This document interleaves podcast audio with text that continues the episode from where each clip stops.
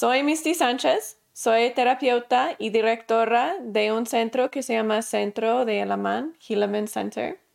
Este centro es un centro de recuperación o rehabilitación de la familia y resiliencia de la familia. Entonces, en este centro, esta clínica de terapia, aprendemos cómo ser resilientes como familia y rehabilitar a las familias cuando tenemos dificultades o problemas, adicciones, trama relacional, comportamientos de control, no sabemos cómo conectar en una manera sana y un montón de otras cosas. Esta clase esta noche es parte de un programa que dura un año. Este programa tiene tres etapas. Ahorita estamos en el mero medio del segundo etapa. Si esta es su primera vez, yo sé que tenemos muchos nuevos hoy. Bienvenidos todos que están nuevos. Hoy es muy buen día venir y buen día para tener la primera clase. La razón es porque hoy vamos a estar repasando varias diferentes herramientas que hemos aprendido durante todo el programa hasta este punto. Entonces, súper buen día venir. Por favor, escriban y comentan muchas cosas durante la clase. Esta clase es para ustedes, así que toman ventaja, escriben, comentan, preguntan y podemos tomar el camino donde sea que ustedes quieren ir. La clase de esta noche, voy a poner la imagen para que lo puedan ver. La clase de esta noche es aguantarse versus recuperarse. Me encanta, me encanta, me encanta esta clase. Me siento que es súper, súper importante. Queremos sanarnos de adicciones, igual de comportamientos de control, pero no queremos estar aguantándonos. Y eso es lo que nos enseña casi todo el mundo. Nos enseñan cómo aguantarnos, cómo estar en sobriedad.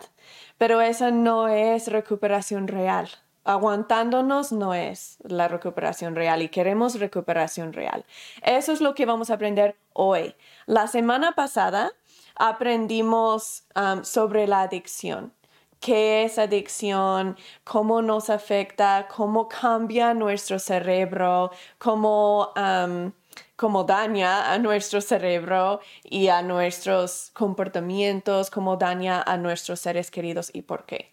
Si tienen preguntas sobre esa clase, déjenme saber y lo podemos repasar. Voy a hacer un repaso súper breve ahorita sobre esa clase. Aprendimos que la adicción, la definición de adicción, es cualquier sustancia o comportamiento que utilizamos para ignorar o evitar de procesar nuestras emociones. Entonces es cualquier cosa que estamos haciendo en cambio de procesar la emoción. Un ejemplo es si me siento, si me siento sola o deprimida, ¿qué hago? Me siento y proceso mis emociones y hago como un formato de procesar y digo, ok, ¿por qué me siento así y por qué y por qué y por qué y qué es real y qué no es real y qué, cuáles son mis pensamientos automáticos y cuáles emociones causaron y todo eso? O elegimos hacer o tomar algo para ignorarlo, como, ya sabes que ya ni puedo, voy a sentarme y mirar telenovelas por un rato para no tener que pensar nada. O voy a ir a hacer ejercicio para que se me quita del cerebro. O voy a solo comerlo o tragarlo para que no grito a mis hijos o a mi pareja Solo, solo voy a contar a 10, me calmo ya. ¿Qué estamos haciendo, pues? Si no es ah, procesando nuestras emociones, significa que estamos utilizando una adicción o un comportamiento de control. Y eso es lo que queremos sanar. La semana pasada aprendimos por qué desarrollamos adicciones es interesante porque tenemos miles de diferentes tipos de adicciones, tanto cosas que tomamos o ponemos en el cuerpo como cafeína, drogas, azúcar, cosas así. También tenemos procesos, ¿verdad? Cosas que hacemos. Miramos pornografía o vamos de compras o redes sociales o cualquier cosa que hacemos, ¿verdad? Aunque tenemos miles y miles y miles de adicciones o, cosas que utilizamos en nuestra adicción como acting out, todas las adicciones mm, vienen del mismo raíz. Desarrollamos esa adicción por la misma razón y eso es porque de la falta de vulnerabilidad. No sabemos cómo conectarnos en una manera sana. Solo hay dos maneras de conectarnos, la manera mal sana, que es el triángulo de drama, y la manera sana, que es la vulnerabilidad. Cuando no sabemos cómo usar la vulnerabilidad, tenemos que usar una adicción o comportamiento de control y desarrollamos o absorbamos muchísima vergüenza tóxica. No sabemos cómo gestionar esa vergüenza tóxica, no sabemos cómo conectar, por eso desarrollamos una adicción. Adicciones son sumamente comunes Ah, más que 80% de nosotros tenemos una adicción y eso es una estadística mundial. En México y otros países latinoamericanos la estadística es mucho más alto, es arriba de 90% de nosotros tenemos adicciones. Eso es un número sumamente grande. Casi todos de nosotros tenemos algún tipo de adicción. Lo que más me preocupa como terapista no es tanto la adicción, sino es lo que hace a nuestro cerebro. Déjame poner esa foto otra vez. esa foto miramos la semana pasada. Cuando tenemos una adicción o comportamientos de control o trama relacional, daña a nuestro cerebro. Y es interesante, aunque son un poco diferentes esas tres cosas, dañan los mismos lugares en el cerebro. Y eso es lo que me preocupa. Como terapista no es tanto el comportamiento que estamos haciendo en la adicción, no es tanto el acto de tomar o el acto de ver pornografía o el acto de, de ver telenovelas o el acto de estar en nuestro teléfono. No es tanto eso que me preocupa. Sí, eso me preocupa, pero más me preocupa lo que está haciendo a nuestro cerebro más que todo es lo que hace nuestro corteza prefrontal. Eso es donde más dañamos nuestro cerebro cuando tenemos una adicción. Es nuestro corteza prefrontal. ¿Y por qué eso es problema? Pues en nuestro corteza prefrontal eso es donde gestionamos nuestro entendimiento de consecuencias. Entonces, la habilidad de entender causa y afecta. Si hago esto, esto va a pasar. Si hago esto, esto, esto, esto, esto va a pasar es donde entendemos empatía, donde tenemos la habilidad de, en realidad sentir las emociones de otros y querer reaccionar de cierta manera porque de eso es donde es donde manejamos la habilidad de mantenernos motivados que como que empezamos con muchísimas ganas y es como sí vamos y luego perdemos ganas esa es lo que, pues allí tenemos muchísimas cosas en la corteza prefrontal que estamos dañando y no tenemos tiempo para revisar todo porque hicimos eso la semana pasada. pero eso es donde me preocupo, pues, es lo que está pasando a nuestro cerebro y lo hace casi imposible conectar con otras personas en una manera sana. Eso significa que creamos o creamos vergüenza tóxica y trauma relacional en nuestros hijos y en nuestros nietos. Y es un ciclo que sigue y sigue y sigue por generaciones y generaciones. Luego ellos no saben cómo conectarse en una manera sana, por eso igual desarrollan adicciones, por eso ellos no saben cómo conectar con sus hijos y pasan vergüenza tóxica y no tienen un apego sano, no utilizan la vulnerabilidad, sino es puro triángulo de drama, por eso se casan esos hijos y igual pasa generación tras de generación tras de generación. Ustedes están escuchando y mirando esta clase ahorita, eso significa que ustedes son los que van a poder quebrar esa cadena, ese ciclo lo van a poder quebrar para que las generaciones que siguen no viven en esa misma maldición año tras año tras año. Entonces, ¿cómo? ¿Cómo lo hacemos? Ok, vamos a... Oh, su tarea. La semana pasada les di tarea. Era empezar a vivir o intentar a vivir en sobriedad. Es decir, aguantarte por una semana de cualquier cosa que es tu adicción. Entonces, si tomas, de intentar parar de tomar durante esta semana. Si fumas, igual. Si miras, si tu adicción es redes sociales, tratar de o intentar de tener sobriedad de eso, de solo hacerlo en cierto tiempo, en como tú ves que es sano, ¿verdad? ¿Cómo les fue? Pónganlo en el chat, ¿cómo les fue? no les di mucho apoyo en cómo hacerlo. Les dije un poco sobre reglas de resiliencia. Vamos a tener todo de una clase sobre reglas de resiliencia en unas clases más. Por eso no nos metimos tanto en eso la semana pasada. Pero quiero ver cómo les fue. Fernando, yo no pude con la sobriedad, solo logré bajar la dosis. Eso es increíble. Eso es un paso adelante, Fernando. Entonces, bien hecho. Ahora puedes hacer una diaria, una meta un poquito más alto. Ahora baja el dosis aún más. O quizás un día sin y unos días con, un día sin, lo que sea que perece para ti, llegando más cerca a esa sobriedad sigue adelante, empieza donde estás. Y eso es lo que ya hiciste, súper, súper bien hecho. Hoy va a ser más fácil, Fernando, porque te voy a dar más herramientas para utilizar para ayudarte. La semana pasada era como, échate el clavado. Solo intenta sobriedad, pero no te di mucho apoyo en cómo hacerlo. Y eso te voy a dar más apoyo hoy.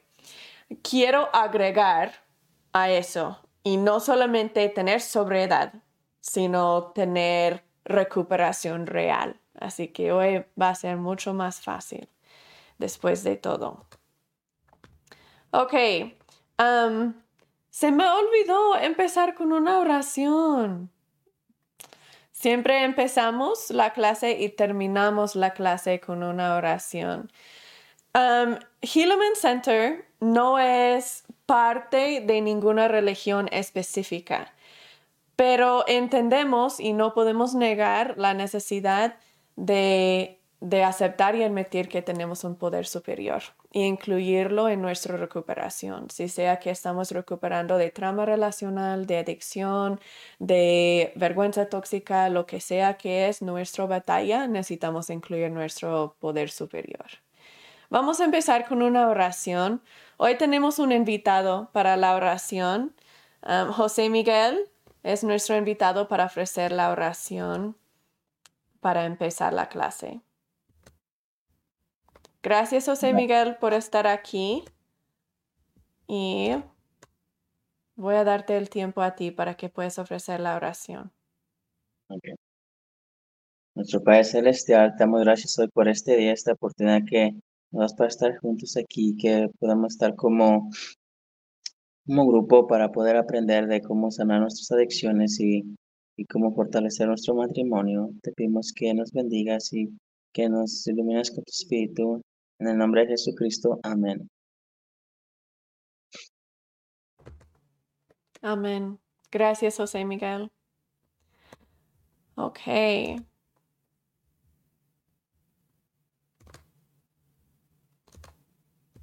sí, vamos a empezar acá.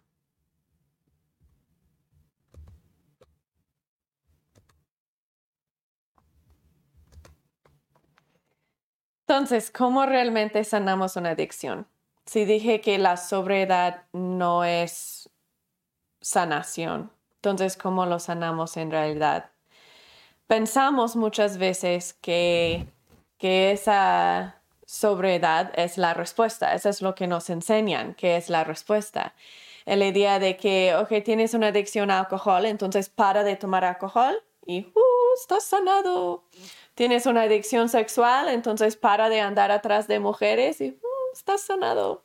Tienes una adicción de compras, entonces para de hacer compras por impulso y uh, estás sanado. esa no es sanación, eso solo es aguantándonos. mi corazón en realidad se parta. Se parta para los adictos que quieren sanarse y solo intentan sobriedad, porque es la única cosa que saben, es la única, única cosa que el anexo les enseña o la única cosa que su grupo de apoyo les enseña es aguantarte y aprender cómo aguantarte mejor. Eso es increíble, es increíble que se, se puede tener suficiente autocontrol para simplemente aguantarse. Y se parta mi corazón porque lo que está pasando es que tu adicción ha sido tu conexión durante la mayor parte de tu vida, generalmente.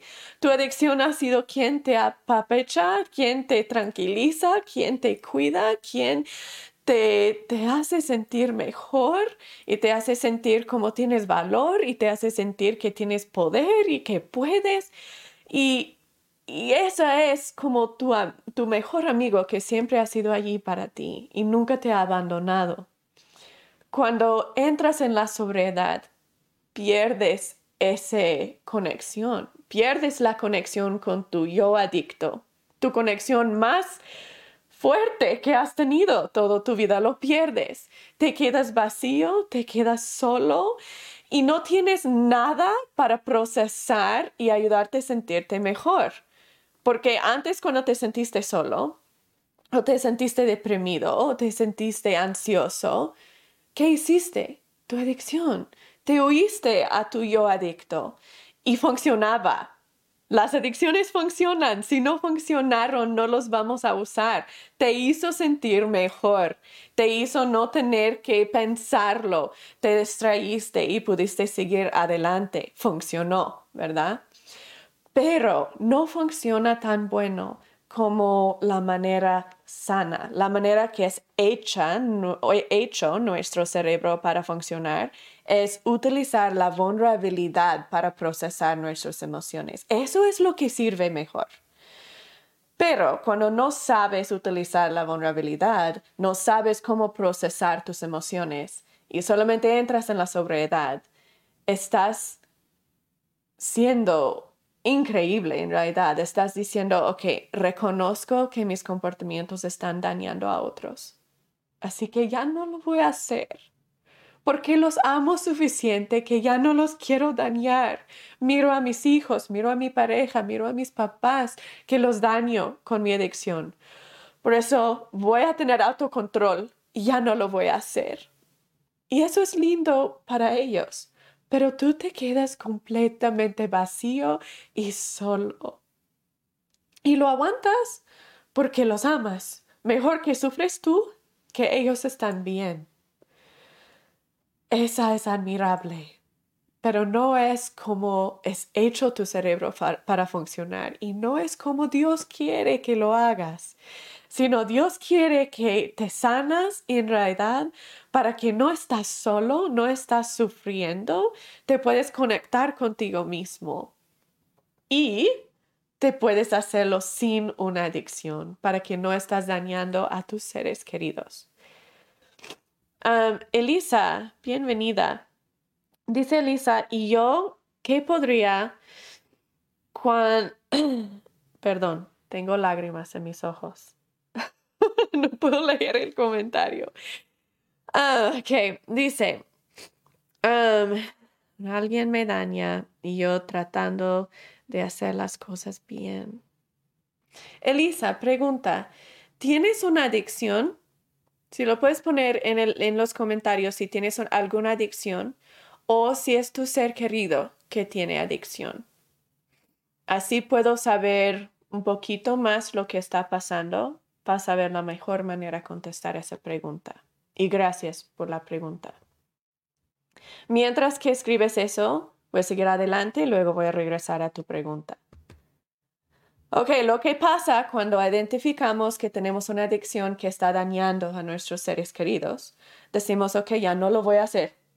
Me voy a aguantar, voy a tener sobriedad, no voy a hacer mi adicción para que paro de, de dañarlos pero tu cerebro va a mantenerte vivo.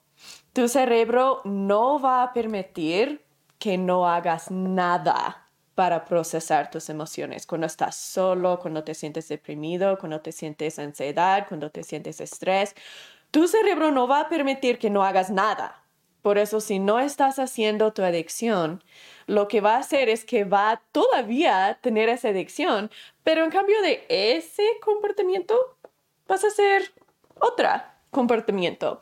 En cambio de, de mirar pornografía, vas a comer. O en cambio de ir de compras, vas a empezar con comiendo donas o pan de azúcar. en cambio de fumar, vas a, a, mirar redes sociales, estar muy metido en eso. Cualquier cosa que alejas, que tu cerebro identifica, ok, esto es menos dañino, así que puedo hacerlo y no pasa nada. No estoy dañando a otros. Puedo comer en exceso porque estoy haciendo ejercicio y no pasa nada y no estoy dañando a nadie. Ok, quizás tu comportamiento no está dañando a nadie, pero lo que es el problema es que no estás arreglando y sanando las conexiones en tu cerebro. Eso significa que todavía te falta empatía. Todavía te falta la habilidad de conectar con los demás en una manera sana. Por eso no estás sanado y miras que todavía tus relaciones no están sanas, todavía no estás bien en tu matrimonio. No estás bien con tus hijos, no estás bien con tus papás y por qué. Y nos preguntamos, ¿qué me falta? ¿Por qué no soy suficiente? ¿Por qué no está funcionando? Y es porque todavía tienes la adicción. Simplemente lo has reemplazado con otro comportamiento, otros varios comportamientos. Elisa, no es una adicción, es una cuestión entre una amiga.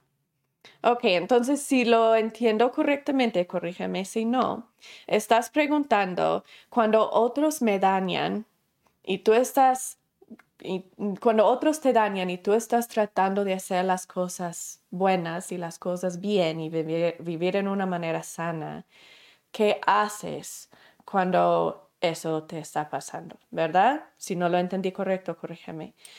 Ok, con esa pregunta, súper buena pregunta. Y en realidad va mano a mano con nuestra clase de hoy, um, porque tenemos uh, nuestros seres queridos que tienen adicciones y si nosotros estamos tratando de vivir en una manera sana y utilizando la vulnerabilidad para conectarnos con ellos y ellos no lo están haciendo de regreso, o quizás no tienen una adicción, quizás tienen comportamientos de control y no están queriendo salir del triángulo de drama y nos están dañando vez atrás de vez atrás de vez, ¿qué hacemos? para mantenernos vivos? ¿Qué hacemos para no aguarnos en ese dolor? Es súper oscuro. Esa trama relacional que recibimos de nuestras parejas, de nuestros amigos, de nuestros seres queridos cuando nos están dañando. Entiendo que eso es sumamente doloroso. Esa pregunta me gustaría gastar horas contestándote pero muy brevemente te voy a contestar con varias cosas. Una, sigue mirando nuestras clases porque en fase, el final del fase 2 y todo del fase 3 nos enfocamos en esa pregunta. Todo del fase 1 es cómo me sano yo, cómo puedo salir yo del triángulo de drama, cómo utilizo yo la vulnerabilidad, cómo lo hago yo, yo, yo, yo. Y en el segundo mitad de, de esta fase, el fase 2, entonces en solo como unos, como cuatro o cinco más clases, vamos a empezar a enfocarnos, ok, ya aprendí para el yo, ahora qué hago uno para enseñar a otros y otro qué hago cuando no lo hacen ellos. Ok, entonces, primer consejo, sigue mirando las clases porque vas a seguir aprendiendo muchísimo más de lo que te puedo contestar ahorita en este breve momento. Segunda cosa, utiliza la vulnerabilidad en una manera más sana. La vulnerabilidad, no sé si, creo que no has estado en nuestras otras clases, corríjame si sí. Pero la vulnerabilidad es básicamente dos cosas o dos partes. Uno es que proceso mis emociones. Me pregunto, pues, ¿por qué me siento así? ¿Qué me siento y por qué? Y dos, pregunto, ¿qué te sientes tú y por qué? Me pregunto a mí misma, ¿qué se siente ella y por qué? ¿Por qué está actuando así? ¿Por qué? ¿Por qué? ¿Por qué? ¿Por qué? La razón que te digo, enfócate en la vulnerabilidad, es que muchas veces queremos, um, miramos que otros nos están dañando y estamos diciendo, pero yo estoy tratando y no sé qué hacer para que me para de dañar. ¡Oh! para que me para, me paran de dañar. ¿Qué hago? Déjame arreglar esto. Ya no lo toco. Um, ¿Qué hago para que ya no me dañen? Pero no estamos utilizando la vulnerabilidad como debemos. Cuando miramos en realidad qué me siento y por qué, y qué te sientes tú y por qué, no, no nos daña tanto los comportamientos de los demás. Déjame darte un ejemplo. Si estoy en el trabajo y mi jefe viene a mí y empieza a criticarme por algo que hice y enfrente de todos me, critica y en una manera fea me está diciendo, ah, pero es que tú esto y que esto y esto y esto.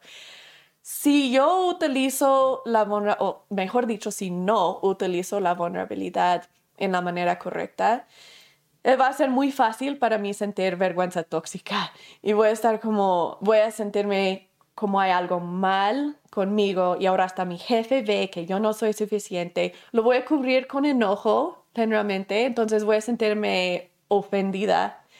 ¿Cómo le atreve a hablarme así y enfrente de todos? Y cuando regreso a la casa esta noche todavía voy a estar como, ay, pero eso me molesta. ¿Por qué me habló así? y voy a estar molesta. Pero cuando miro en realidad por qué me siento así, y utilizo la vulnerabilidad en una manera real, digo, ¿qué me siento y por qué? Pues me siento ofendida. ¿Por qué? ¿Por qué me siento ofendida? Pues porque mi jefe me criticó en frente de todos y me hizo mirar como mensa en frente de todos. Y pues porque eso me molesta. Pues porque me hace sentir como soy una mensa. Pues porque eso me molesta si me miro como una mensa enfrente de todos. Pues porque ellos van a pensar que soy mensa, van a pensar que soy inútil. ¿Y por qué me molesta si piensan los demás que soy inútil? Pues porque en realidad también me siento yo que quizás soy inútil si no me sentí eso, si no tuviese base de esa vergüenza tóxica, ni me va a molestar si los demás piensan eso o si mi jefe me dice cosas que les hace a ellos pensar eso.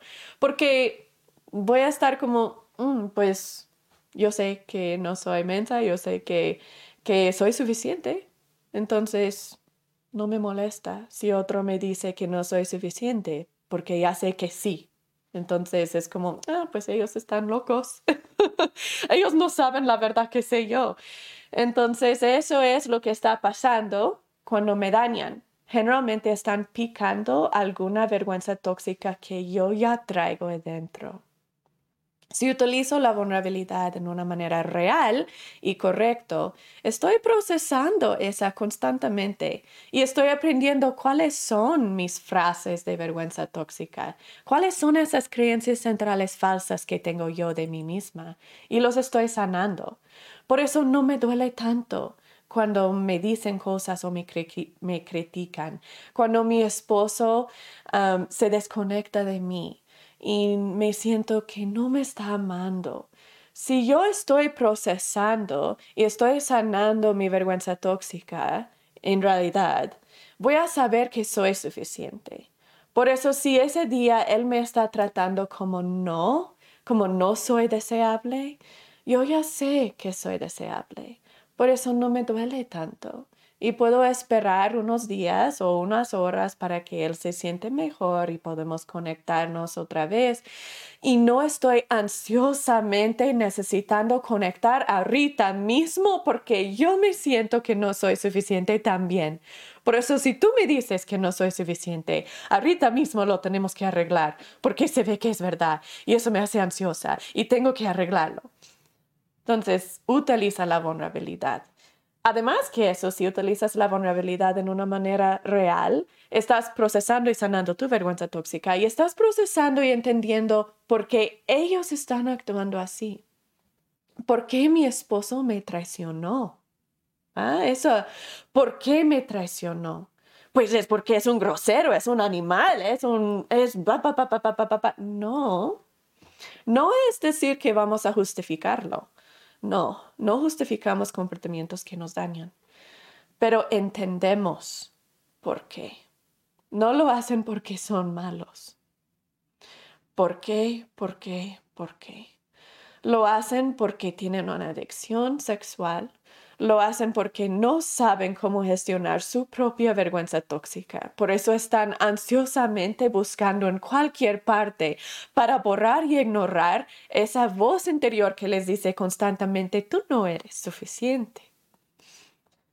Entonces, utilizando esa vulnerabilidad te va a ayudar.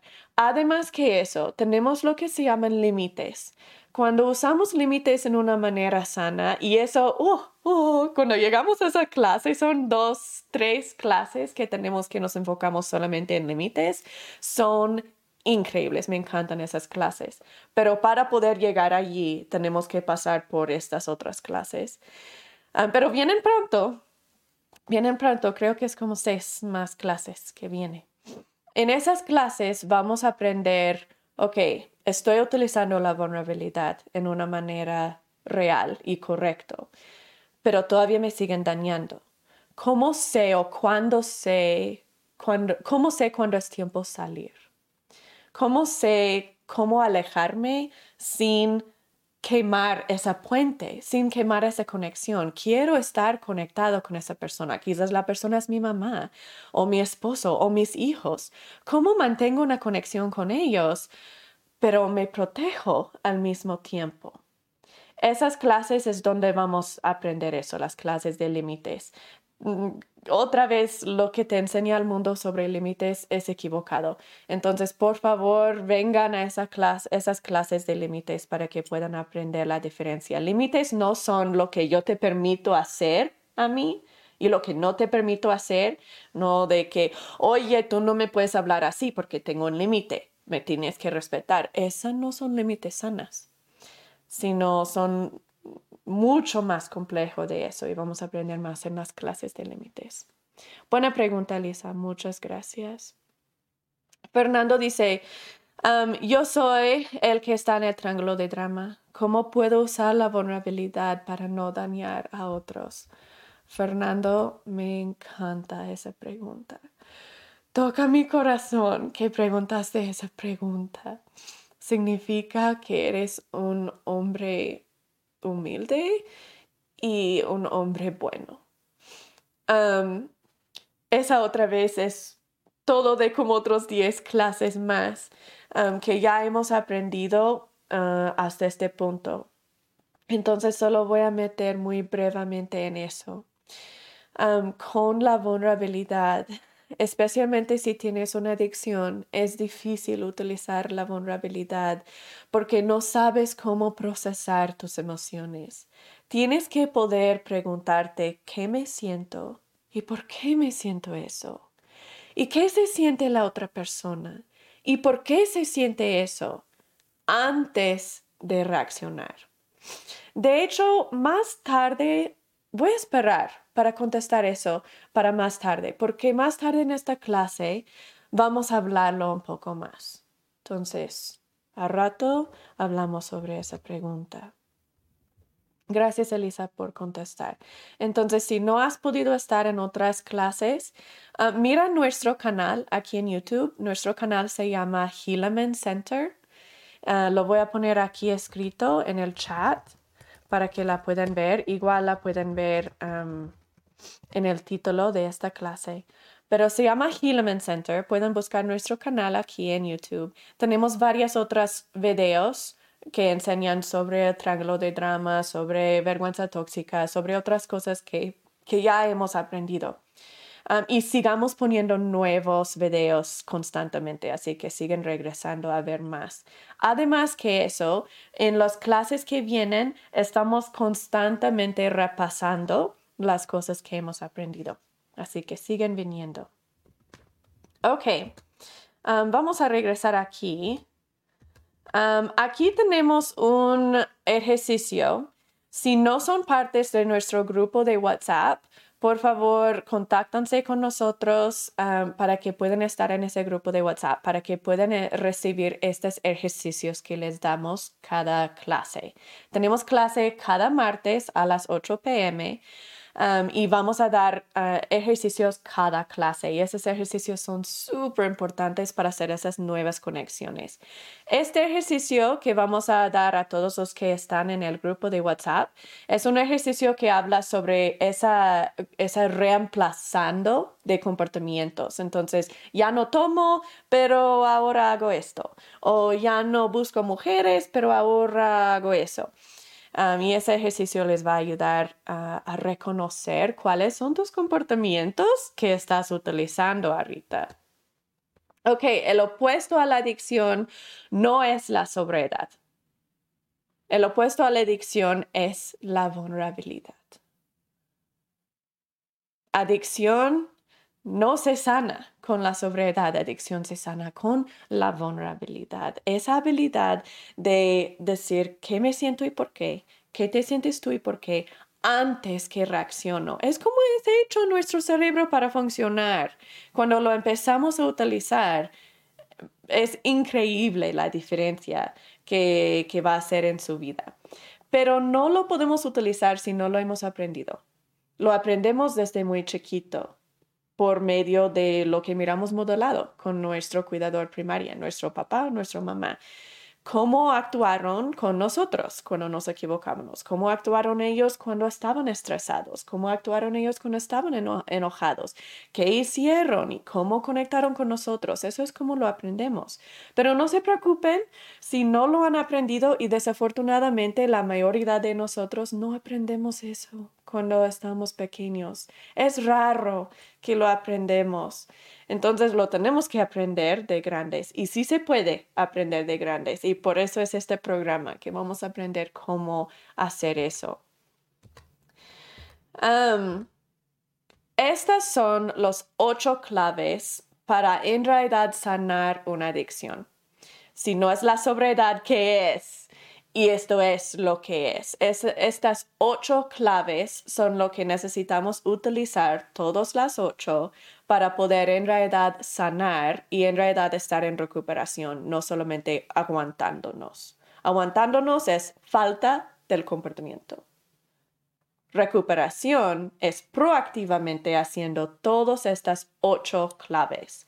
Las ocho claves son tomar tu poder de regreso, borrar la vergüenza tóxica, desarrollar la vulnerabilidad, usar reglas de resiliencia, usar diarias y check-in cada día, encontrar la realidad, esos son esos ah, formatos de procesar, corromper tus fantasías y sanar la trama relacional que has creado en otros.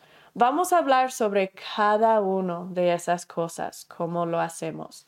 Esta clase dividimos en dos, a veces tres clases para que podamos hablar sobre todas esas ocho. Así que hoy no vamos a estar hablando sobre todos. Lo mejor vamos a llegar a unos tres o cuatro, lo mejor.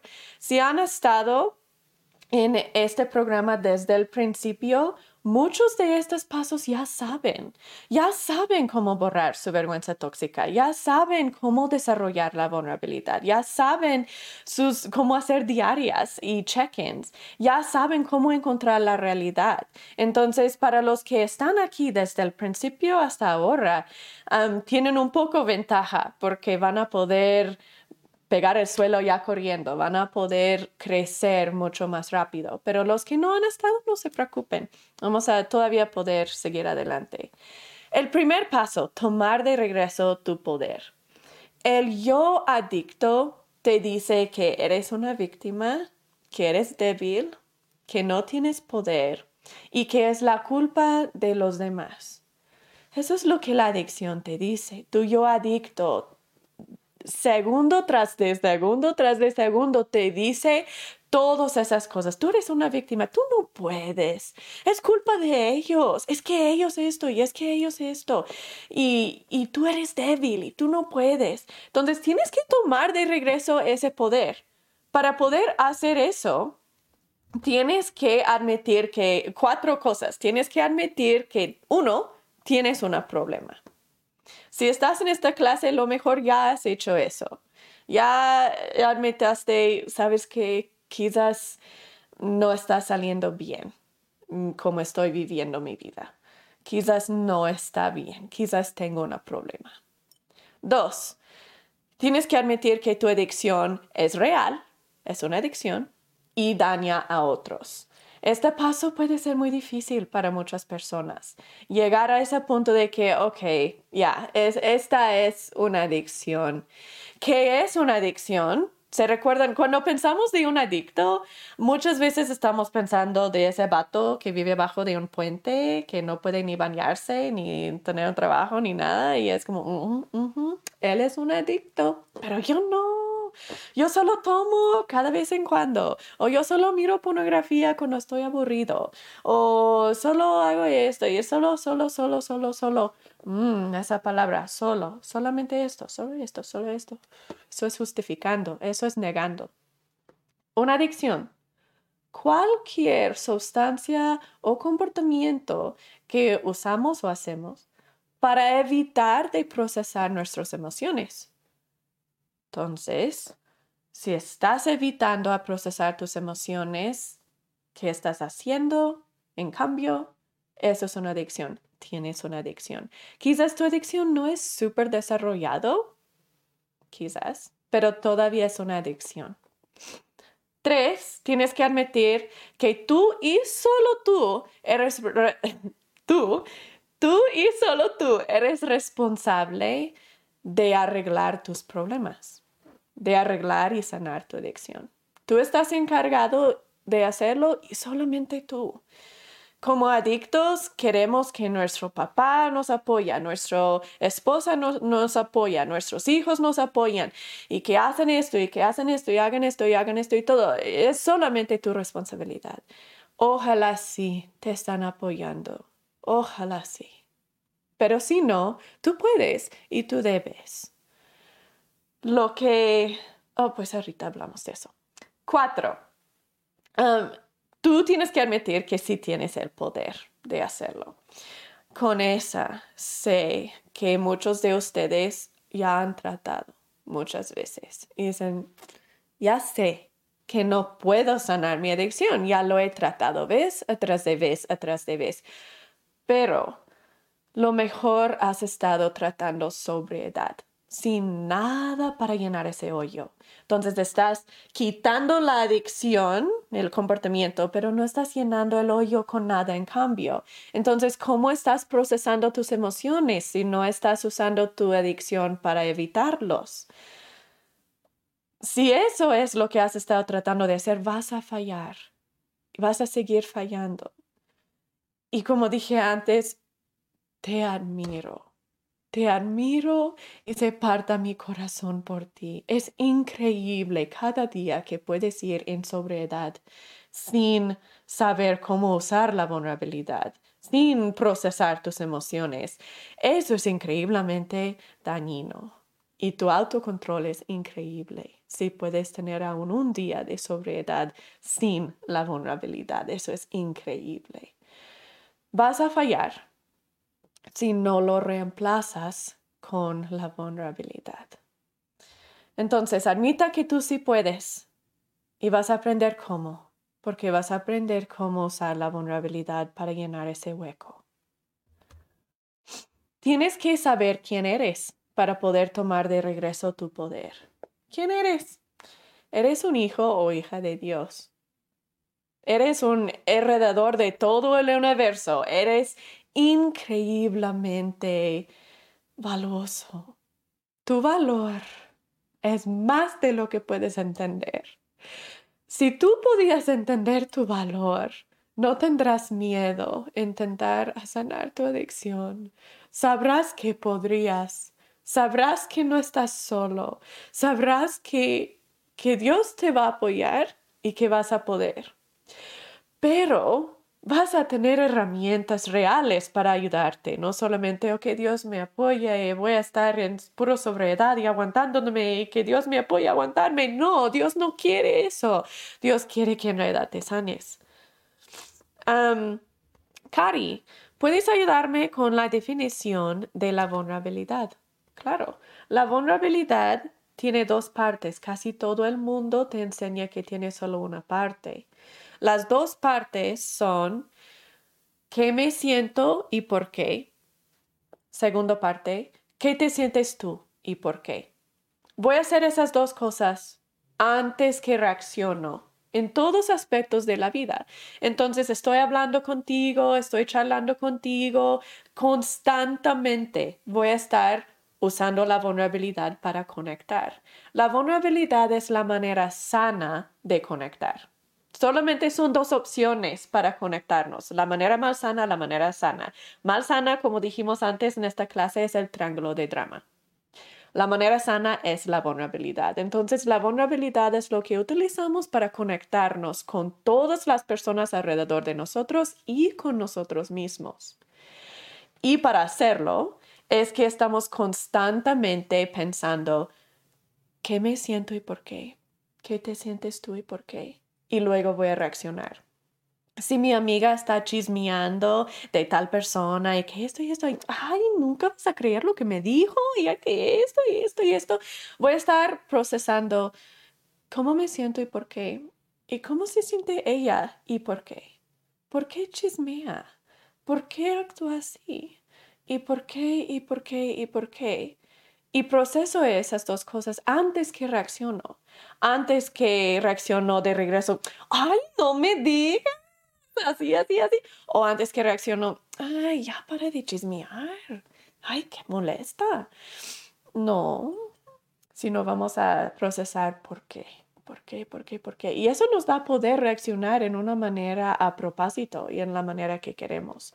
Aprendemos muchísimo más de la vulnerabilidad en muchas otras clases antes de esta clase, ah, pero siguen preguntando, vamos a seguir aprendiendo y vamos a seguir repasando. Ojalá eso ayudó, Cari. Ok. Ah, Siguiente paso, después de tomar de regreso tu poder, después de decir, ok, sé quién soy, no soy una víctima, soy un hijo de Dios, sé que puedo. Ahora, siguiente clave para estar en recuperación, no solamente aguantándote, es borrar tu vergüenza tóxica. ¿Qué es vergüenza tóxica? Hemos aprendido mucho sobre eso en nuestras otras clases, pero brevemente la vergüenza tóxica es la diferencia entre me equivoqué y soy una equivocación. Hice algo malo y soy mala. Es si grito a mis hijos, si tengo vergüenza sana, voy a sentirme, ay, grité a mis hijos, hice algo mal, no me gusta lo que hice. Ok, voy a arreglarlo, qué voy a hacer para cambiarlo próxima vez, qué voy a hacer para crecer y para seguir adelante y está bien. Está bien y estoy bien. Esa es vergüenza sana, eso es bueno, eso es lo que llamamos como la luz de Cristo, conciencia, el Espíritu Santo, lo que sea que nos dice cuando nos equivocamos o cuando podríamos crecer. Vergüenzas, vergüenza tóxica en esa misma situación sería, otra vez grité a mis hijos. Ya ves, soy malísima mamá. Nunca voy a poder, nunca voy a ser buena madre. Eso es vergüenza tóxica, que cuando me equivoco en algo o cuando otra persona piensa que no soy suficiente o no soy deseable o algo, lo absorbo y es quien soy y soy eso. Si soy mala madre, si soy mala esposa, si soy indeseable, si no soy suficiente, esas cosas no puedo cambiar. Esa no me permite crecer, porque eso soy. No lo puedo cambiar. Pero si me equivoqué en algo, eso sí puedo cambiar y eso me impulsa a crecer. Vergüenza tóxica es la cosa más, la cosa más dañina que podemos experimentar como humanos. Hablemos de eso en la clase de vergüenza tóxica. Es increíble cuánto dolor que experimentamos cuando estamos experimentando vergüenza tóxica. La mayoría de nosotros estamos basados en vergüenza tóxica. Entonces, todo lo que hacemos gira alrededor de nuestro deseo de evitar de sentir vergüenza tóxica todo lo que decimos, todo lo que hacemos, todo lo que pensamos, gira alrededor de esa de voy a evitar de sentir eso, porque si siento eso voy a morir. Eso es lo que piensa nuestro cerebro. Piensa, si siento vergüenza tóxica, es tan doloroso, voy a morir, porque no puede ver la diferencia entre dolor físico y dolor emocional. Alusca exactamente el mismo lugar en nuestro cerebro. Por eso trata de mantenernos vivos y va a hacer lo que sea para evitar vergüenza tóxica. Eso es lo que es vergüenza tóxica. Entonces, ¿cómo lo sanamos? Si no estamos sanando nuestra vergüenza tóxica, no vamos a poder sanar nuestra adicción. Está basado en nuestra vergüenza tóxica. Es como evitamos de sentir vergüenza tóxica, es nuestra adicción. Entonces, sanamos nuestra vergüenza tóxica y vamos a poder sanar nuestra adicción. ¿Cómo la sanamos? Hemos aprendido esto ya en otras clases, pero la vamos a repasar hoy. Hay dos pasos para sanar vergüenza tóxica. Es muy simple, muy sencilla para poder sanar esas creencias centrales falsas en que estamos basados. Primero, es reemplazar esas creencias centrales falsas con la verdad. No soy mala madre, no soy insuficiente, no soy indeseable, nadie es indeseable, nadie es insuficiente. Eso es ridículo. Y cuando lo decimos en voz alta suena ridículo, ¿verdad? Pero tenemos que no es parar de pensarlo, sino reemplazarlo con la verdad no es que soy mala madre en ese ejemplo que di, que grité a mis hijos, pero que es real, pues es real que hice algo que no me gustó, no me gustó y me siento que no está bien que les grité. Entonces, ¿qué es real? No es real que soy mala madre, sino es real que, que hice algo que no me gustó y lo hice por alguna razón. Lo mejor lo hice porque estuve experimentando vergüenza tóxica y no lo quise experimentar. Por eso lo empujé en mis hijos y dije, ¿sabes qué? No es que a mí me falta saber cómo crecerte, sino es porque tú no eres buen hijo. Es que tú no me haces caso. Es que tú me haces gritarte porque no me haces caso. Y lo empujo a ellos. Entonces, que es real allí no es que soy mala madre, sino es que no estoy gestionando mi vergüenza tóxica. Por eso lo estoy empujando en ellos.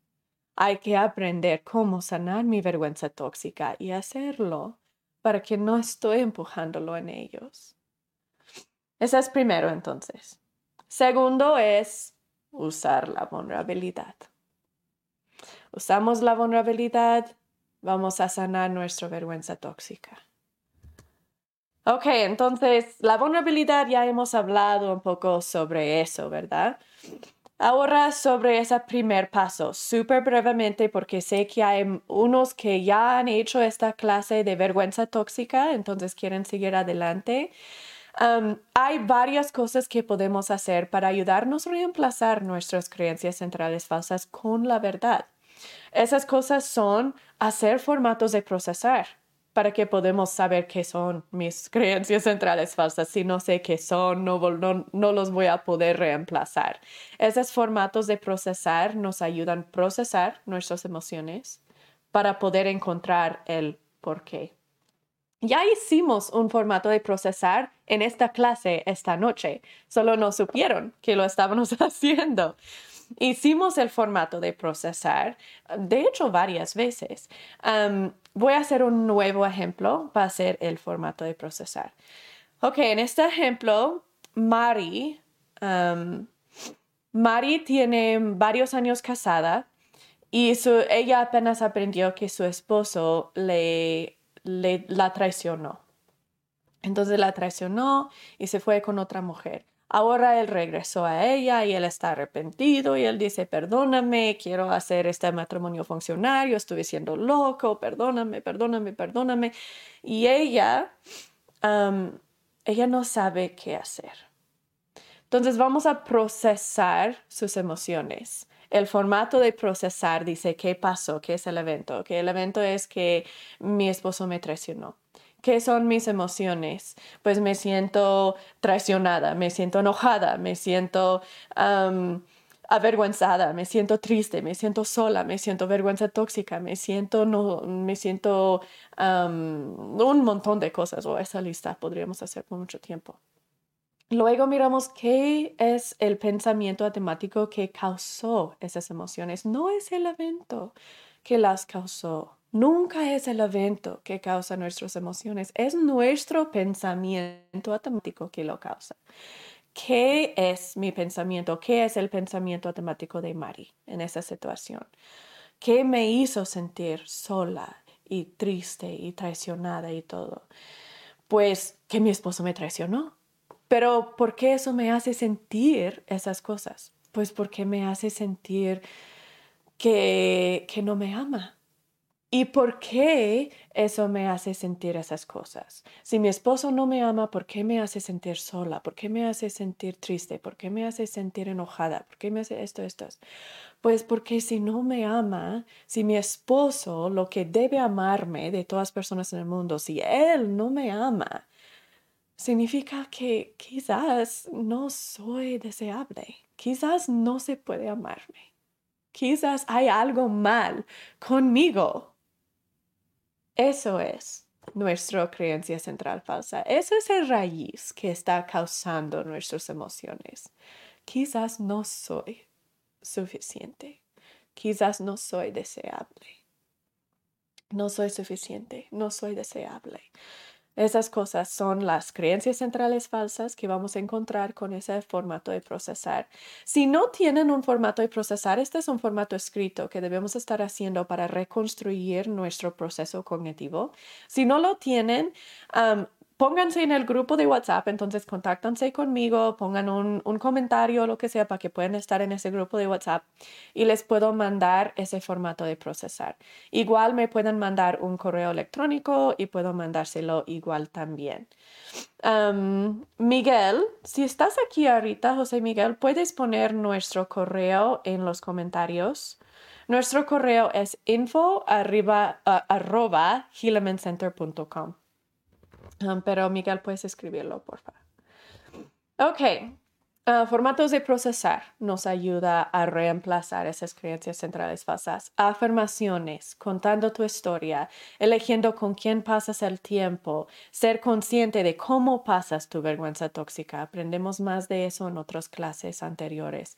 Anima a los que te rodean, que te, te ayudan a corregirte. Cuando ellos miran que estás pasando o experimentando vergüenza tóxica, te ayudan a decir, uh, creo que tienes vergüenza tóxica y te ayuda a corregirlo y sanarlo y reconocerlo. si tienen preguntas de eso, por favor, comentan aquí en el chat y preguntan aquí en el chat. Ok, vamos a seguir adelante. para sanar nuestra vergüenza tóxica, tenemos que estar conscientes de cómo estamos pasándolo.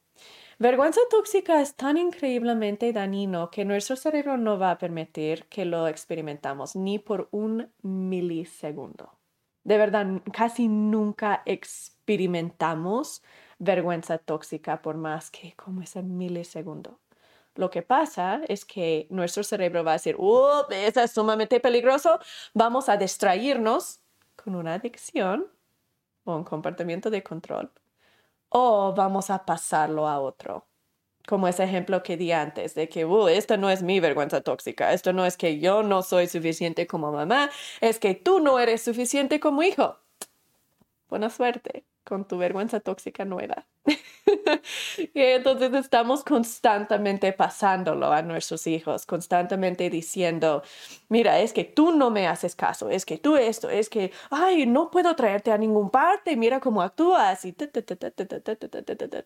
estás pensando? Y todas esas cosas estamos constantemente pasándolo a ellos. De hecho, más que 90% de nuestra vergüenza tóxica que tenemos nosotros no es de nosotros, era de nuestros papás, de nuestro cuidador primaria. Y ellos lo pasaron a nosotros, la misma razón que nosotros lo pasamos a nuestros seres queridos, no porque somos malos, es porque no sabemos cómo sanar la vergüenza tóxica. Entonces solo tenemos dos opciones. Lo pasamos a otro o lo ignoramos con una adicción o un comportamiento de control. Ok, vamos a seguir adelante un poco porque quiero tocar... Ah, pues vamos a hablar sobre esto brevemente. negando cuando estamos negando, estamos básicamente pasando esa vergüenza tóxica otra vez. Como adicto nos encanta negar porque no sabemos cómo lidiar nuestro dolor. Es sumamente doloroso la vida, en realidad. Si no sabemos procesarlo, es increíblemente doloroso. Y una adicción nos ayuda a ignorarlo, ¿verdad? Entonces vamos a negar, negar, negar y pasar la culpa a otro. Es que voy a minimizarlo, voy a justificarlo, voy a decir, no, es que es, porque de ti, o es que esto, o voy a manipularte para que no lo ves, o lo que sea. Todas esas cosas son manipulación. Tenemos todo de una clase sobre estrategias de, la negación. Um, y esa es otra clase, entonces no vamos a meternos mucho en eso. Pero recuérdense, como adicto, utilizamos mentiras para poder negar y para poder echar culpa o, enfoque en otra cosa o persona. Mentemos no porque somos malos. Igual tenemos todo de una clase sobre la honestidad que era hace un ratito. No mentemos porque somos malos. Los que ya estaban en esa clase de la honestidad, por favor pongan en el chat por qué mentemos. ¿Qué es? ¿Qué es la razón que mentemos? Todos humanos mentemos por la misma razón y no es porque somos, no es que somos groseros o que nos falta autocontrol. ¿Qué es? Mientras que van escribiendo, les doy la respuesta. Mentemos porque de miedo. Miedo es la razón que estamos mintiendo. Tenemos miedo de tres cosas. Como humanos solo hay tres cosas que causan miedo. Uno es miedo físico, es nuestra autoconservación. Como escuchamos un ruido fuerte, es como, ay, me dio miedo, porque me dio miedo que me iba a matar. O cosas así, esa como me caigo y uh, me dio miedo, porque tengo miedo que algo va a pasar físicamente a mi ser o físicamente al ser de mis hijos o de mis seres queridos. Y las otras dos razones por qué experimentamos miedo es miedo a sentir trauma relacional o miedo a sentir vergüenza tóxica. Trauma relacional y vergüenza tóxica son increíblemente dañinos y dolorosos, por eso el cerebro les tiene muchísimo miedo. Más que 90% de todo el miedo que experimentamos en nuestra vida es porque del de miedo de sentir vergüenza tóxica o miedo de experimentar trauma relacional pensamos que es el miedo de autoconservación, ¿verdad? El miedo físico. Eso es lo que me causa miedo, pero no, es muy raro en comparación a las otras que estamos experimentando. Ok, regresando a nuestros claves, nuestros ocho claves para estar en recuperación, no solamente aguantándonos. Ya hablemos sobre tomar de regreso tu poder. Tienes que admitir que tienes un problema, que solamente tú estás encargado de arreglarlo y que tú puedes arreglarlo. ¿Y quién eres? ¿Eres un hijo o una hija de Dios? Por eso puedes y vas a poder. borrar tu vergüenza tóxica. Ya hemos aprendido que tiene dos pasos. Usar la vulnerabilidad y reemplazar tus creencias centrales falsas con la verdad. Tres es desarrollar la vulnerabilidad. Hemos aprendido mucho sobre la vulnerabilidad en esta clase y en otras clases, así que aquí solo lo voy a tocar brevemente. Lo bueno que ya lo hemos tocado mucho en esta clase. Muy bien, Margarita, es por miedo. Estrella dorada. Es por miedo que, que mentimos. Mentimos por miedo y por vergüenza tóxica. Súper bien hecho. Y esa vergüenza tóxica es el miedo que vamos a experimentar vergüenza tóxica. Por eso vamos a mentir para poder controlarlo, para que no experimento vergüenza tóxica. Súper bien hecho. Ok, la vulnerabilidad. la vulnerabilidad tiene dos partes, como ya dije. ¿Qué me siento yo y por qué? ¿Y qué te sientes tú y por qué? Esas dos cosas hacemos antes de reaccionar en todos aspectos de nuestra vida, en las cosas grandes y en las cosas pequeñas. Cuando mi hija viene a mí quejando que recibió una calificación que no le gustó en su, en su tarea, cuando mi esposo tiene una adicción, cuando mi mamá me critica, cuando mi hermana no me habla y, y no quiere nada que ver conmigo, cualquier cosa en la vida utilizo la vulnerabilidad para conectar. También conmigo misma uso la vulnerabilidad, qué me siento y por qué. ¿Por qué estoy ansiosa? ¿Por qué estoy deprimida? ¿Por qué tengo estrés? Y me conecto conmigo misma. Preguntas sobre la vulnerabilidad Aquí voy a ir rápido porque ya lo hemos tocado en varias veces en la clase, pero por favor, si, si tienen preguntas, preguntan, ¿ok? para un adicto, aquí es ese punto que es difícil para un adicto. Es casi, casi imposible utilizar la vulnerabilidad si tienes una adicción muy desarrollada, porque la vulnerabilidad requiere empatía. Requiere que el parte de nuestro cerebro que, que tiene o que gestiona empatía está suficiente desarrollado que puede entender que existen otras personas, tienen emociones y yo tengo emociones y ellos van a querer sentir mis emociones y yo voy a querer sentir sus emociones. Si mi cerebro no entiende esa base, es muy difícil utilizar la vulnerabilidad. Por eso, les doy una herramienta para ayudarles a desarrollar la empatía para que puedan utilizar la vulnerabilidad. Si un adicto que tiene una adicción muy desarrollada viene a mí y les enseño sobre la vulnerabilidad, aquí en la corteza prefrontal con su lógica lo van a entender y van a decir, yo sé que voy a poder, ya entiendo, voy a procesar qué me siento y por qué, y qué se siente ese vato y por qué, y luego voy a reaccionar. Luego en el momento, cuando lo tratan de hacer, no lo van a poder hacer y solamente reaccionan en el triángulo de drama. Reaccionan como víctima o reaccionan como rescatador o reaccionan como persigador. Y luego después dicen, ¿qué pasa? ¿Por qué no puedo? Ya ves, nunca voy a poder, no puedo. Traté y no pude. Porque no hay una conexión que existe que les, les, les permite utilizar empatía y utilizar la vulnerabilidad. Por eso tenemos que desarrollar la empatía suficientemente para que se pueda utilizar la vulnerabilidad. Son dos cosas que hacemos con eso. Uno es lo hacemos después del hecho ni lo trates en el momento. En el momento cuando tu pareja está gritándote y criticándote y así, vas a estar, ok, espera, espera, mm, voy a procesar cómo me siento yo, voy a procesar cómo te sientes tú y luego voy a reaccionar. Espérame, lo voy a escribir. No, ¿verdad? Como que no, no va a funcionar. Vamos a solo reaccionar, ¿verdad? Después del hecho, vamos a mirarlo y vamos a decir, ok, no me gustó cómo reaccioné o no me gustó cómo me hizo sentir esa interacción. Entonces voy a utilizar la vulnerabilidad después del hecho. Voy a mirarlo y decir, ¿qué me sentí en ese momento? ¿Y por qué? ¿Y por qué? ¿Y por qué? ¿Y por qué? Voy a llenar un formato de procesar. Luego voy a ver qué se sintió ella o él en ese momento.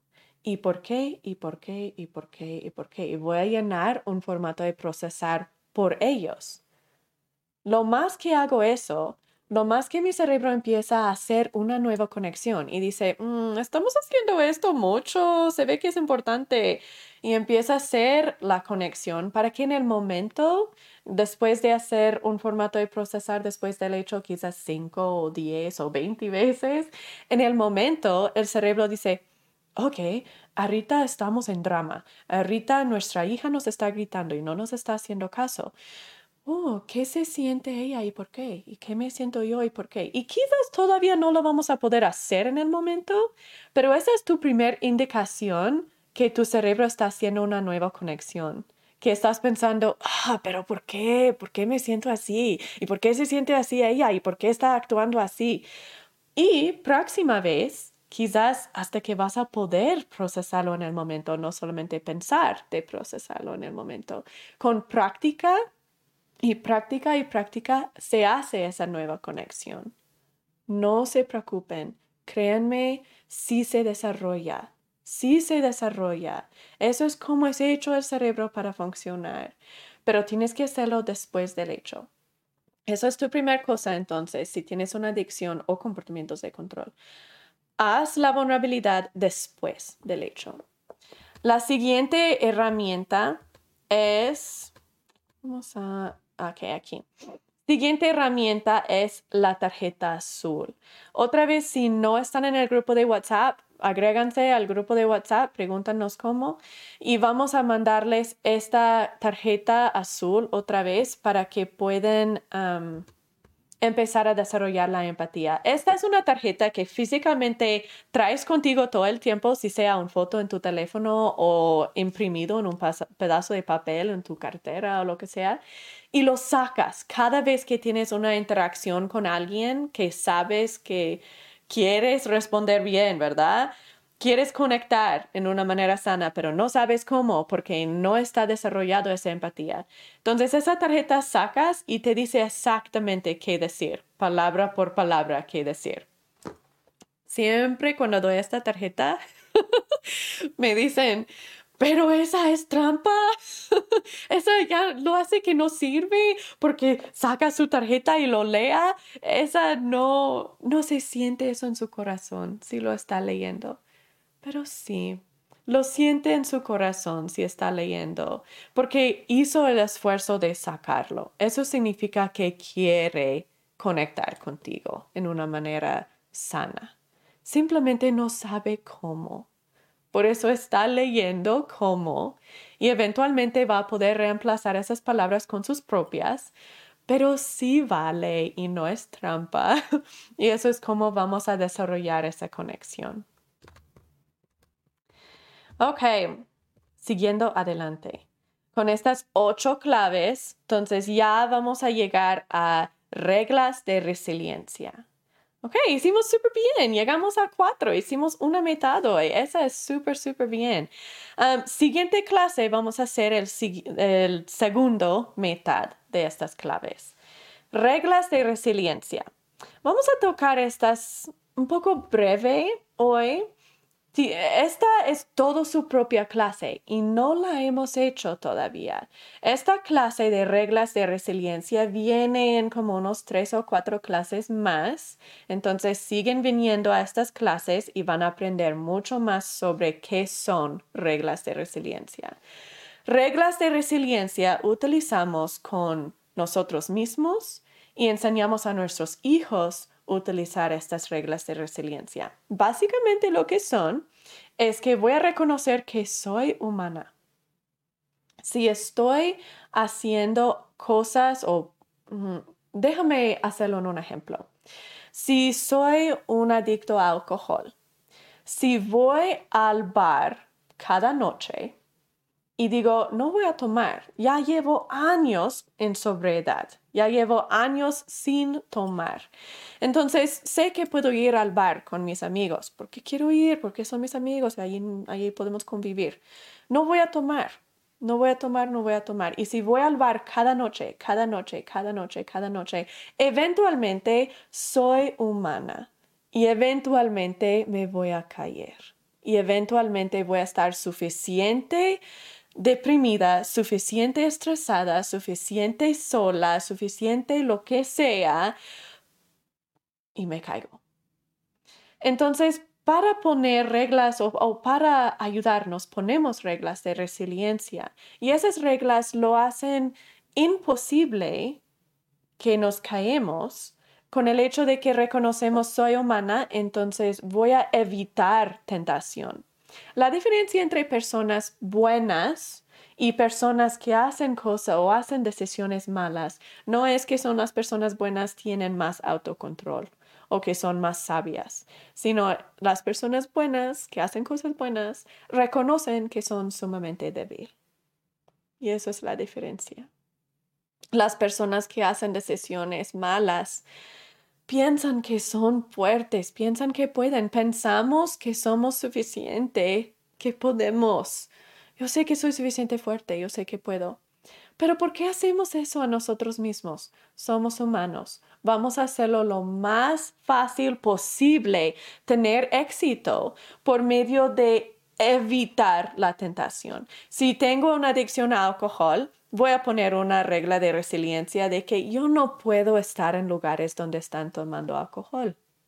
Si tengo una adicción a pornografía, voy a ver ¿Dónde estoy cuando miro pornografía? ¿Con quién estoy cuando miro pornografía? ¿Cuál teléfono o cuál computadora uso cuando miro pornografía?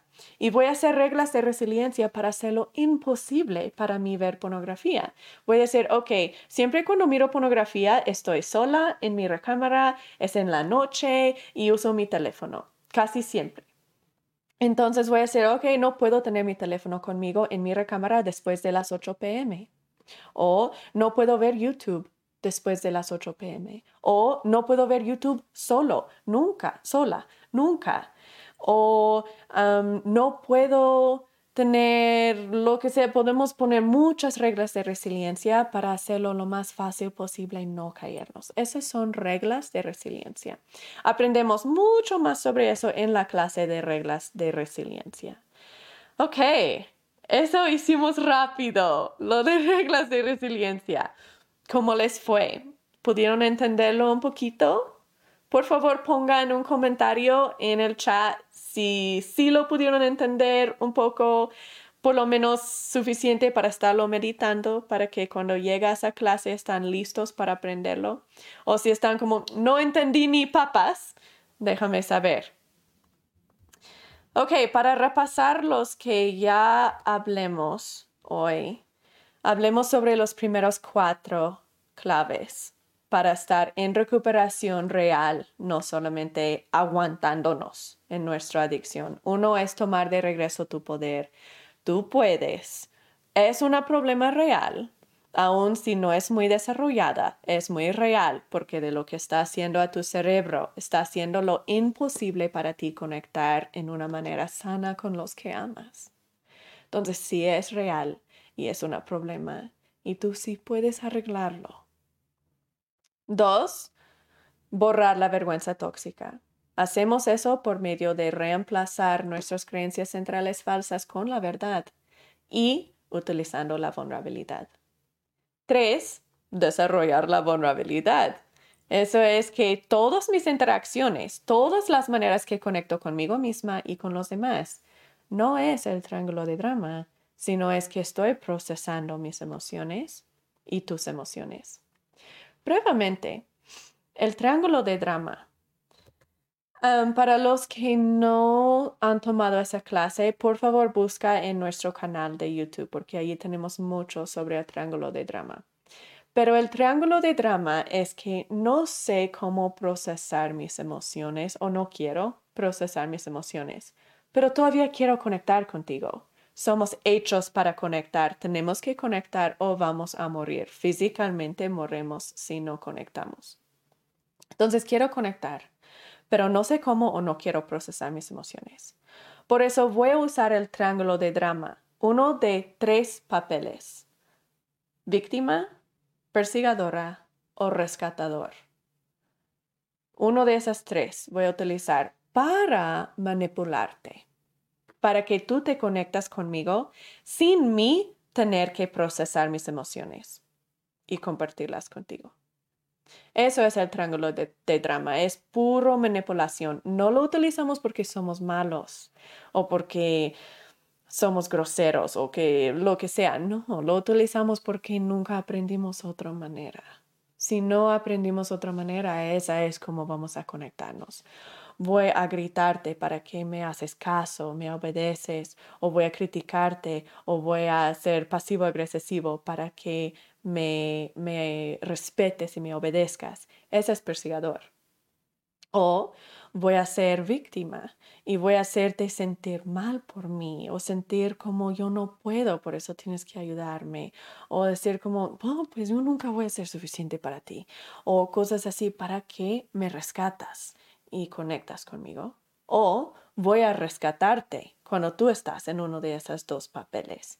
Voy a ayudarte a sentirte mejor para que no eres, no te sientes como víctima. O voy a obedecerte para que te sientes esa conexión. Eso es triángulo de drama. Pero esa, queremos salir de eso y utilizar la vulnerabilidad. Y solamente podemos hacer eso si hacemos una nueva conexión en el cerebro. Es una conexión física en el cerebro que tenemos que hacer. Y esa solamente se puede hacer por medio de practicarlo después del hecho. Entonces, después de esa interacción, miro, mm, no me gustó cómo me hizo sentir esa interacción.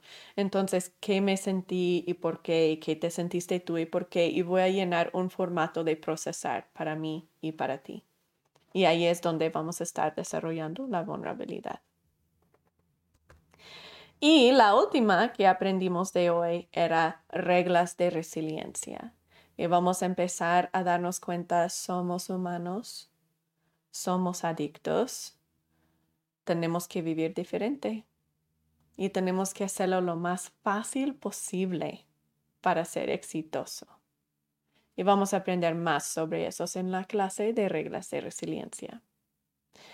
Ok, ¿cómo les fue la clase hoy? Ojalá aprendieron algo. Pueden poner en el chat algo que aprendieron. Me encanta ver las cosas que aprenden. Pongan en el chat cualquier otra pregunta o duda que tienen. No importa si la duda o pregunta no tiene que ver con la clase hoy. Eso está bien. Pueden preguntar cualquier cosa si tiene que ver con adicción o no, lo que sea. Pueden preguntar. Vamos a terminar la clase con una oración. Hoy no asigné a alguien para oración de terminar, así que la voy a ofrecer, voy a ofrecerla yo. Después de la oración, ah, voy a dejar la clase abierta porque ese es el tiempo para ustedes preguntar, ah, comentar, participar aún más si no participaron ya y seguir aprendiendo y creciendo. La clase del siguiente semana es el parte 2 de esta clase. Aguantarse versus recuperarse. Vamos a aprender los otros cuatro pasos. Su tarea para hoy es seguir practicando la tarea que hicieron la semana pasada de empezar a practicar sobriedad para que puedan estar usando esas ocho claves y usar esas o empezar a usar esas cuatro claves que ya aprendimos hoy. Esas cuatro, um, si ya han tomado las clases hasta este punto, ya conocen todas esas cuatro menos reglas de resiliencia. Entonces, mira lo que te ha faltado en desarrollar esas y enfócate en una de esas cuatro. Por favor, no traten todas las cuatro esta semana, ¿ok? Queremos hacer cosas pequeñas y sencillas o no funciona. No vamos a saltarnos todo hasta arriba. Eleja uno de esas cuatro cosas para esta semana y enfócate en esa. Si tienen preguntas o dudas entre la semana, pueden comentar en nuestro grupo de WhatsApp o me pueden mandar un correo electrónico. creo que Miguel nunca puso el correo electrónico. Déjame ponerlo aquí. Ok. Es info arroba Pueden mandarme un correo electrónico con preguntas o dudas entre la semana y estoy muy feliz para ayudarles. Ok, vamos a decir la oración y luego les doy el tiempo a ustedes para comentarios y preguntas. Ah, si les invito a ofrecer oración en, esta clase, en estas clases, sepan que pueden orar como sea. Están hablando con su Dios, así que no hay una manera equivocada para hablar con su Dios. Ah, pero si no saben cómo orar y quieren saber una manera de orar, pueden empezar con Padre Celestial, Luego pueden decir gracias por las cosas que quieren decir gracias, pedir por las cosas que quieren pedir y terminar en el nombre de Jesucristo. Amén. Eso es como oro yo, es como muchos oran que van a eh, escuchar en estas clases, pero no es que tienen que orar así tampoco. Ok, vamos a hacer la oración y luego abremos para comentarios y preguntas. Nuestro Padre Celestial, Gracias que tuvimos la oportunidad de estar juntos en esta clase. Gracias por la sabiduría y el conocimiento que sigues dándonos. Te pedimos que bendices a todos que están en esta clase esta noche y todas las que la ven después. Que puedan sentirse paz, que puedan mirar una cosita en esta clase, enfocarse en esa y seguir adelante sobre todo que pueden sentirse que en realidad valen algo y que por medio de ese conocimiento pueden tener más ganas, aprender a conectar en una manera sana, conectar en una manera que les trae a ellos paz y a sus seres queridos paz. Decimos estas cosas en el nombre de Jesucristo. Amén. Ok, ahora es tiempo para ustedes, comentarios y preguntas. Margarita, hay varios conceptos que me ayuda a recordar y entender mejor. Muchas gracias, Margarita. Elena, Misty, muchas gracias. Con esta clase entendí mucho mejor el tema de resiliencia. Muchas gracias. Muchas gracias, Elena. Ojalá vienes eh, o sigues regresando a las clases que vienen, porque vamos a seguir aprendiendo más. En etapa 3 aprendemos cómo enseñar resiliencia a nuestros seres queridos. Esa etapa me encanta, me encanta, porque es como primera etapa, construimos una fundación. Segunda etapa, vamos corriendo y aprendemos muchísimo en cómo sanar nuestras adicciones, cómo sanar nuestros comportamientos de control, cómo sanar nuestra vergüenza tóxica, cómo desarrollar la vulnerabilidad, Todas esas cosas nos ayudan a ser resilientes. Pero en etapa 3 es como la etapa dorado. Me encanta etapa 3, que ya viene en como, oh, ¿qué son? Son como tres meses más. dos meses más. Sí, como dos meses más pero esa etapa me encanta porque es cuando vamos a tomar lo que ya aprendimos y lo que hemos estado poniendo en práctica y vamos a aprender cómo enseñarlo a otros y cómo ponerlo en práctica mejor en la vida real.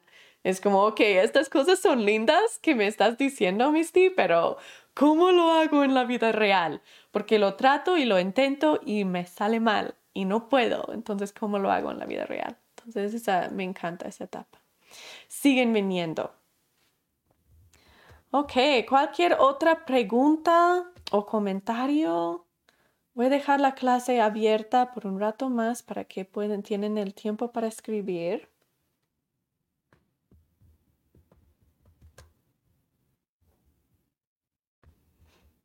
Elisa, muchas gracias por la clase. Saludos de Alma y Francisco. Gracias, gracias.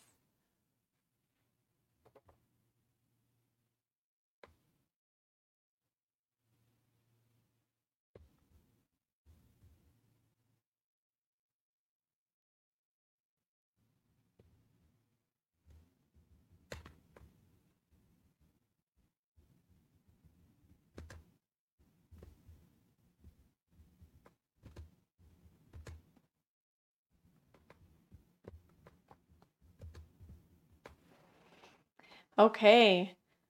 Voy a tomar un breve momento para darles un ejemplo más de vulnerabilidad y de, de cómo ponerlo en práctica en la vida real.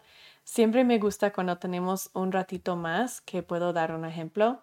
Voy a estar mirando el chat también para ver si salen otras preguntas. Me pueden interrumpir con otras preguntas, no pasa nada. Pero aquí voy a dar un ejemplo um, de cómo podemos empezar a utilizar la vulnerabilidad en la vida real y cómo aparece en la vida real. Uh, voy a utilizar ejemplo de una madre con sus hijos. Esta, este ejemplo ojalá les sirve. Ok, con esta, una madre, Verónica, tiene un, una jovencita que tiene 15 años de edad. Su jovencita se llama Jennifer. Jennifer quiere salir, ir con sus amigos esta noche.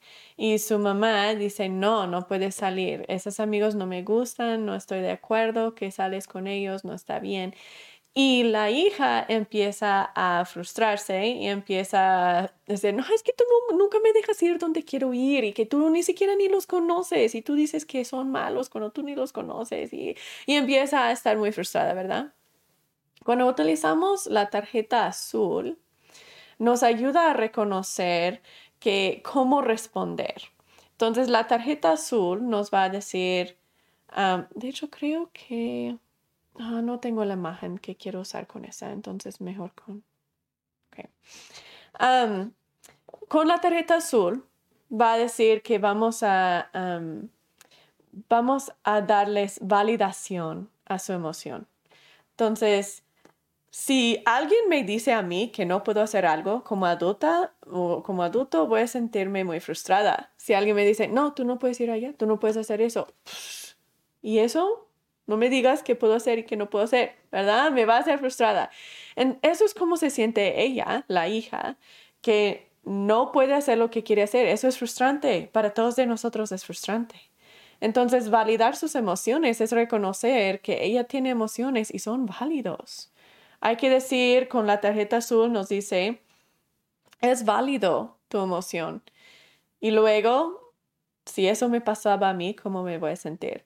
Si alguien no me dejaba ir donde yo quiero ir, también voy a sentirme súper frustrada y muy molesta. Súper válido cómo te sientes. Voy a sentirme lo mismo también. Y luego podemos expresar, después de mirar cómo me siento, cómo se siente ella, Vamos a responder con la vulnerabilidad. Nuestra hija no está siendo grosera o no está siendo desrespetuosa porque está siendo grosera. Está siendo desrespetuosa porque está sumamente frustrada que no puede controlar su vida, no puede controlar dónde va y qué hace y con quién, con quién lo hace y todo. Entonces, al reconocer eso, podemos reconocer que estamos experimentando vergüenza tóxica, lo mejor. Cuando mi hija no me respeta y no me obedece, me hace sentir que no me ama. Mm, eso es el triángulo de drama, ¿verdad? Persegador dice amor es respeto, amor es obediencia, entonces, si no me siento que me está obedeciendo, significa que no me ama. Y si no me ama, significa que no soy suficiente como mamá, porque no sé cómo educarla para que no es grosera, cómo educarla para que me respete. Entonces me hace a mí sentir vergüenza tóxica. ¿Qué hay mal de mí como mamá? Que no pude enseñar a mi hija cómo ser respetuosa, cómo obedecerme, cómo amarme. Pero ese amor no es, amor no es basado en obediencia. Amor real, conexión real, es basado en procesando mis emociones y tus emociones y reaccionamos y nos conectamos por medio de eso. Entonces, cuando proceso, ok, Estoy sintiéndome vergüenza tóxica, por eso me puedo calmar, porque esto no tiene nada que ver con el hecho de que no soy suficiente como mamá, sino tiene que ver con el hecho de que ella está frustrada porque no puede controlar su vida. Ahora con calma puedo responder sabiendo, wow, también me voy a sentir súper frustrada en esa situación y lo siento que te sientes así, pero no puedo permitirte ir porque te amo demasiado. No puedo permitirte ir a un lugar donde me siento que no es seguro para ti o que no es buen ambiente para ti. Te amo y puedes estar enojada conmigo, porque eso también voy a sentirme frustrada y enojada. Lo entiendo. Es válido que estás enojada, pero todavía no puedes ir. otro comentario de Cari. Fue muy claro todo. Estoy aprendiendo bastante. Muchas gracias. Gracias, Cari. Muchas gracias. Ok, vamos a terminar la clase entonces. si otra persona quiere poner comentario, es ahora o nunca para la clase. Y si no alcanzaron a poner comentario en la clase, como les dije, me pueden mandar un email en arroba También pueden escribir y tender la mano por medio de nuestro grupo de WhatsApp también. Si no son parte del grupo de WhatsApp, por favor pónganse en el grupo de WhatsApp para que puedan recibir los ejercicios de esta semana tenemos varios ejercicios para esta semana, así que pónganse en ese grupo para recibir esos. Muchas gracias a todos por estar en esta clase. Nos vemos siguiente martes a las 8 pm y vamos a mandarles un nuevo enlace para que lo puedan encontrar súper fácilmente. Pero si no tienen el enlace, igual pueden buscar en YouTube Helaman Center aguantarse versus recuperarse o simplemente Helaman Center y va a aparecer. Entonces van a poder encontrarnos aquí por YouTube el martes que viene a las 8 pm. Nos vemos, que se cuiden y hagan su tarea. Y si tienen preguntas, tiendan la mano entre la semana. Buenas noches.